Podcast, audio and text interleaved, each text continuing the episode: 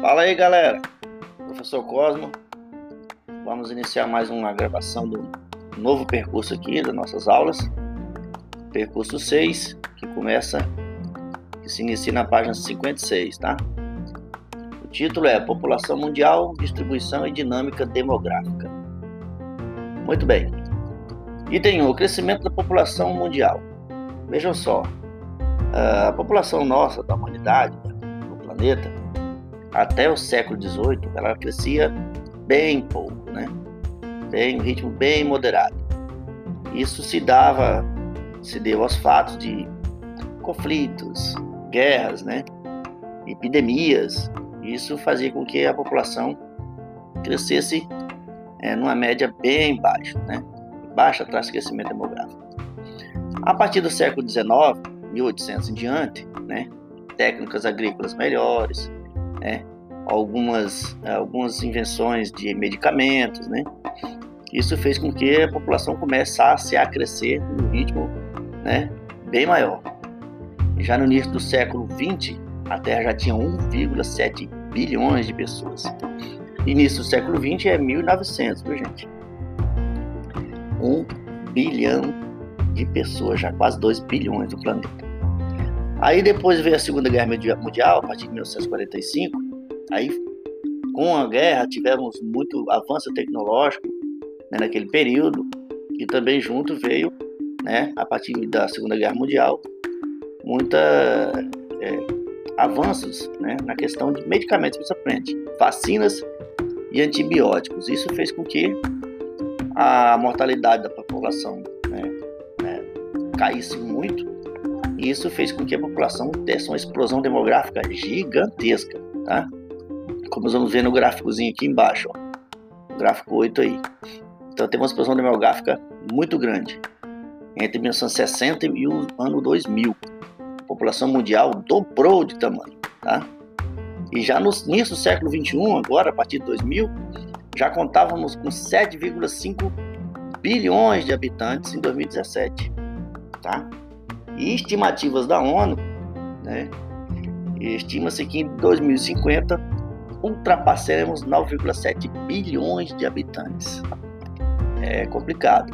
Depois vamos ver as complicações dessa população, tá? Desse aumento populacional gigante. Então veja aí o gráficozinho do crescimento desigual da população mundial, tá? É, algumas populações têm um crescimento natural ou vegetativo, né? Então os países desenvolvidos eles têm girado em torno de 0,3% ao ano, né? Negativa. Então tem população igual o Japão mesmo, menos 1%. Por que isso? Os casais estão tendo menos filhos, tá? E isso é, impacta na, no crescimento da população. E vai acabando a mão de obra também, né? Está ficando sem jovens, sem população, população adulta para trabalhar. Isso gera problemas muito grandes. Já os países que estão menos desenvolvidos estão crescendo em torno de 1,4% ao ano. Não é tão grande, mas é um crescimento que não cessa, né? E isso faz com que vai ter lá na frente, né, muito mais gente no planeta, o que demanda vários problemas, principalmente questão de alimentação, viu? É um grave problema. Aqui na página 57, lá em cima, temos a figurinha nova. Vocês entenderem a diferença de um país desenvolvido no seu crescimento demográfico e um país em desenvolvimento ou subdesenvolvido, né? menos desenvolvido. Enquanto os desenvolvidos crescem 1,7 ao ano, né? Os subdesenvolvidos, né, desenvolvidos, crescem 2,6 ao ano a sua taxa de natalidade. Então, e de fecundidade. Isso é um problema grave, porque os países desenvolvidos eles têm maior qualidade de vida, eles têm como oferecer é, mais apoio à população vulnerável, e já os menos desenvolvidos, não. Isso vai é, agravando cada vez mais a população aumentando, aumentando. O governo não tem recursos para bancar a saúde, a educação fica precária, não tem emprego para a população, é, e fica complicado os, os governantes né, darem assistência para essa população cada vez mais vulnerável, tá bom? Aqui nós temos umas, uns dados aí, como é que nós fazemos para calcular aí, né, essas taxas demográficas. É, a geografia junto com matemática, viu? Então a taxa de natalidade tem uma formulazinha para nós calcularmos, número de nascidos vivos, número de habitantes vezes mil, a taxa de mortalidade, taxa de crescimento vegetativo, taxa de mortalidade infantil, taxa de fecundidade. Todos esses itens aí é, englobam o estudo da geografia e tem um cálculo matemático que a gente faz para descobrir aí essas taxas de crescimento, tá? Ou de mortalidade. Beleza? Vamos virar para a página 58. Item 2, distribuição da população. Olha só. A população mundial ela está distribuída desigual pelos continentes. Né? Tem regiões mais habitadas, regiões menos habitadas. Né? Vamos, vamos ver por que, que isso acontece, tá bem? Vamos lá, população dos continentes. Então, na Ásia é o continente mais populoso do nosso planeta.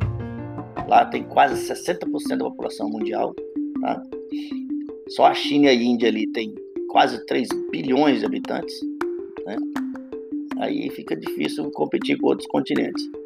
Então, 36% da população mundial, ó, 60% da população asiática e 36% da população mundial. Né? Eles correspondem à China e à Índia, só os dois. Tá? E os outros continentes aí estão distribuídos o restante da população né, mundial aí.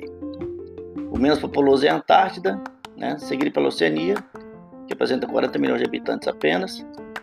A África é o segundo mais populoso, com 1,2 bilhão de habitantes, tá? 16% da população mundial. Ok? É, aqui na página aí, ainda 58, na figura 10, tem aí um mapazinho com a população por continente, os 10 países mais populosos em 2017. Ó.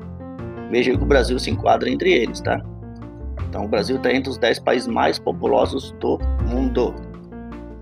Mais populosos do mundo. Aí tem os dados dele, China 1,4 bilhões, Índia 1,3, depois Indonésia 263 milhões, depois vem Estados Unidos 324 milhões, e por aí vai, tá? Os 10 mais populosos do mundo. Na parte 59, as densidades, demo... as densidades demográficas. Observe essa figura 11. Ó. Quanto mais escuro no mapa, a corzinha aí, mais habitantes estão aglomerados no local só, tá? Quanto mais clarinho, menos habitantes aglomerados ali naquela região ou habitando aquela região. Observe a parte superior, tá bem amarelinho claro. Por que ali tá clarinho? porque ali é uma região muito fria, gelada, então a população ela acaba não habitando essas regiões. Então o que faz a população aglomerar em uma região, em certas regiões, é a questão climática principalmente, tá? Se eu tenho um clima muito frio, não me dá condições de sobreviver naquela região fria, não consigo plantar, colher. Se é muito seco, não tem água, também não consigo plantar nem colher, não consigo sobreviver. É a questão dos desertos no mundo, né? Isso é, é muito alto montanha, é muito gelado, só rocha, como é que eu vou plantar ali? Então a população acaba se fixando em regiões que propiciam né, ela plantar, colher e ter um mínimo de conforto. Não é muito frio nem muito quente. É, aí a questão, a população acaba se adaptando e vivendo nessas regiões, tá? Mas vamos ver ali na frente alguns outros, né, outras questões que fazem com que a população habite certas regiões, tá bem? É, para a gente calcular a densidade demográfica, a gente usa também a matemáticazinha, viu? A gente pega a área, a área do país e divide pela população. Aí dá uma densidade demográfica. Podemos fazer isso aí é, por estado, por município, tá? A gente pode, em geografia, a gente utiliza esses dados. Contou a população, achou a área do, da região, divide-se tem ali os habitantes por quilômetro quadrado, tá? A gente pode fazer isso aí desde um país até um pequeno município, tá bem? Vira a página. Página 60. Eu vou falar para vocês aqui então os fatores que influenciaram o povoamento, como eu estava referindo-se ali na página anterior. Então tem os fatores de ordem natural, que são a questão do clima, relevo, né? disponibilidade de água, qualidade do solo, agricultura, etc. E de ordem histórico-econômica, que são aquelas é, povoamentos antigos, né? Do crescimento das cidades, né? a implantação do sistema de transportes, e geralmente as maiores aglomerações estão no, no, nos litorais, onde tem um processo histórico de colonização. Tá? Então, essas populações, como a colonização começou ali, então a tendência é que a população se aglomere mais naquela região, por caso do Brasil, o litoral brasileiro é bem habitado e altamente povoado. E foi ali que começou a colonização, as cidades foram crescendo naquele local, a cidade não, não se consegue mudar uma cidade inteira grande de um lugar para o outro, né? Mas aí por isso que é, a população acaba crescendo nessas regiões litorâneas e também facilitando o transporte, escoamento de produto, recebimento de produto, né? Hoje com o transporte marítimo isso aumentou mais ainda essas populações litorâneas, tá bem? E as outras que não se habitam são os grandes desertos do mundo, né? O Saara, o, tá na África, e o Kalahari, e as florestas, né? A Amazônia, a Amazônia aqui também é uma grande floresta amazônica, amazônica é, ela também é pouco habitada, porque uma região inóspita, né? E de difícil acesso, então é pouco habitada. E as regiões frias, geladas, tanto ao norte como ao sul do nosso planeta, tá? Nos dois hemisférios, isso aí é bem baixa a população. Na parte 61, desigualdade na dinâmica demográfica. Então nós temos aí alguns países que crescem mais, outros crescem menos, né? E o pior, o, fato, o fato maior que se observa é a mortalidade infantil em alguns países aí é, que acontece porque é, às vezes as crianças não têm acesso a alimentos, a mãe principalmente gestante, e isso faz com que a criança já nasça desnutrida e não há alimento para essa criança. E às vezes ela morre ou de desnutrição ou de fome, ou morre porque ela não ingere alimentos, isso faz com que a imunidade dela fique baixa e ela fica suscetível, é vulnerável a doenças, como pneumonia, malária, tuberculose. Então, essa doença pega a criança com o corpo já debilitado, né, desnutrido. Então, o corpo está sem imunidade e isso acaba fazendo com que ela não sobreviva com essas doenças é, que não são tão letais assim, mas se o corpo estiver ruim, que ver com baixa imunidade vai acabar levando a óbito essas crianças, tá? Aqui nós temos aqui um mapinha da taxa de mortalidade infantil, tá na página embaixo aí, ó. É, quanto mais escuro, é, mais mortalidade infantil. Ou seja, essa mortalidade infantil, gente, é medida é, a cada mil nascidos vivos, né? E que morrem antes de completar um ano de idade, tá? Então a mortalidade infantil é calculada que essas crianças que não completam um ano de vida, tá bem?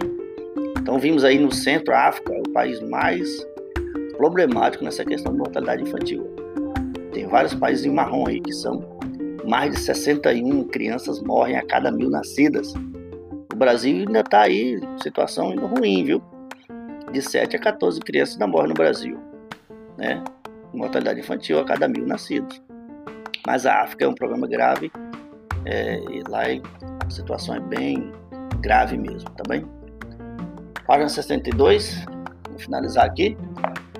Vimos aí então é, alguns dados nesse mapinha da esperança de vida ao nascer. O que, como é que se calcula isso aí? Conforme o, país tem uma boa qualidade de vida para sua população, acesso à saúde, principalmente vacinas, etc., saneamento básico, água potável, a tendência é que a pessoa viva mais nesses países. E os outros países que não têm essa infraestrutura, as pessoas vivem menos. Então tem pessoas que não conseguem chegar nem a 60 anos. Então vejam aí a tabelazinha aí. Ó.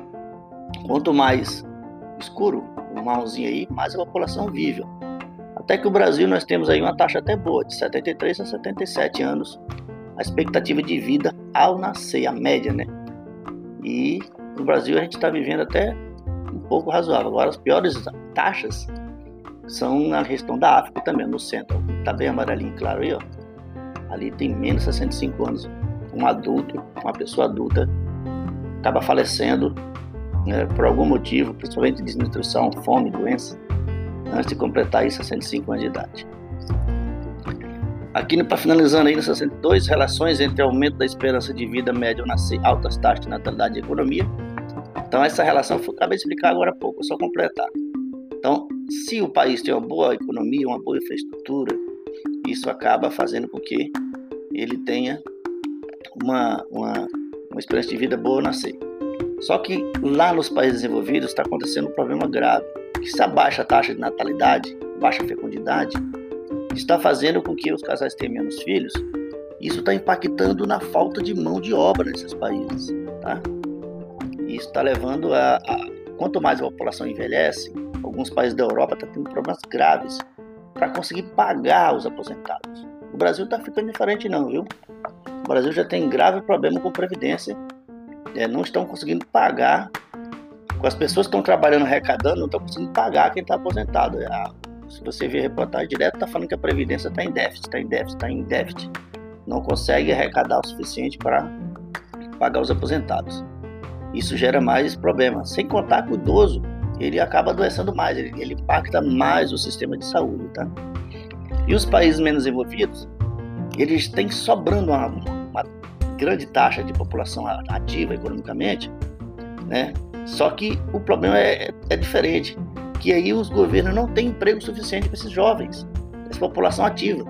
E aí acontece aqueles movimentos migratórios em massa que nós vimos aí é, de africanos em direção à Europa, de brasileiros em direção aos locais para em busca de emprego, de trabalho, porque no seu país não tem emprego para todo mundo. Aí, com falta de trabalho, acontece o quê? Vem a violência, roubo, assaltos. É um problema grave nos países menos desenvolvidos. Essa questão. Está sobrando população é, para trabalhar, mas não tem emprego, trabalho para a população, tá? E no Brasil a gente vimos, esse, vimos isso aí, uma grave falta de, de emprego para a população. Aí muitos entram na informalidade para não roubar. Vão vender churrasquinho, vão vender coisa na rua, vão virar camelô. Porque não arruma emprego, né? A pessoa tem que sobreviver, infelizmente. Beleza?